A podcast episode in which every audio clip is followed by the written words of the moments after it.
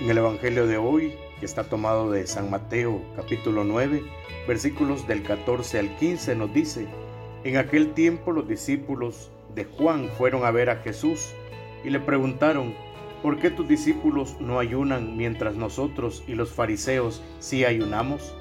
Jesús les respondió, ¿cómo pueden llevar luto los amigos del esposo mientras él está con ellos? Pero ya vendrán días en que les quitarán al esposo y entonces sí ayunarán. Palabra del Señor, gloria y honor a ti, Señor Jesús.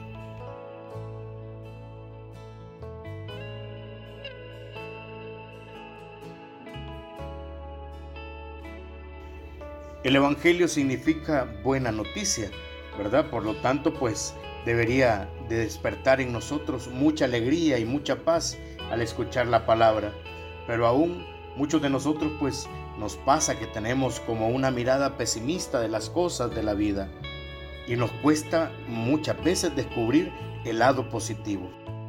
El texto de hoy nos cuenta que los discípulos de Juan el Bautista seguían aferrados a las viejas normativas, ¿verdad? Aferrados a las penitencias y con una mirada pesimista de la vida.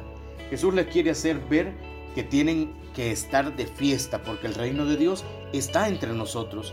Jesús les quiere demostrar que lo más importante no son esas prácticas que ellos hacen, sino vivir en el amor. En este tiempo de cuaresma, este tiempo penitencial que estamos viviendo ya, la liturgia pues hoy nos invita a no estar buscando sacrificios extras a los que ya vivimos en la vida cotidiana. El Señor pues nos invita a través de su palabra a llevar y soportar con amor y con paciencia todas aquellas molestias que forman parte de nuestra vida. Estas prácticas que nos propone la iglesia del ayuno, que de algún modo nos recuerda y nos hace presente nuestra realidad humana. Como decía la lectura, ¿verdad? ¿Cómo es posible que los discípulos hubiesen estado en ayuno si tenían la presencia del Dios vivo con ellos? Estaba el reino de Dios en medio de ellos como lo está hoy, en medio de nosotros. También tenemos lo que es la limosna, la oración, que no tendrían sentido si uno no lo vive desde el amor. Nosotros que lo tenemos presente a Jesús sacramentalmente a través de la fe, tiene mucho sentido el ayuno que realizamos, pues porque sin duda nos acerca a Él y en lo profundo de nuestros corazones se genera esa nostalgia de la presencia de Dios.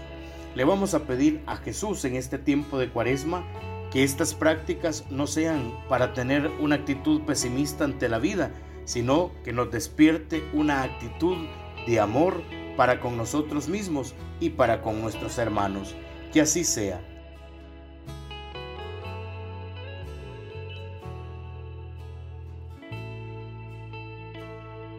Oremos juntos. Te pedimos, Señor, por los que malogran su vida amontonando cosas, que descubran el valor de la pobreza y del compartir.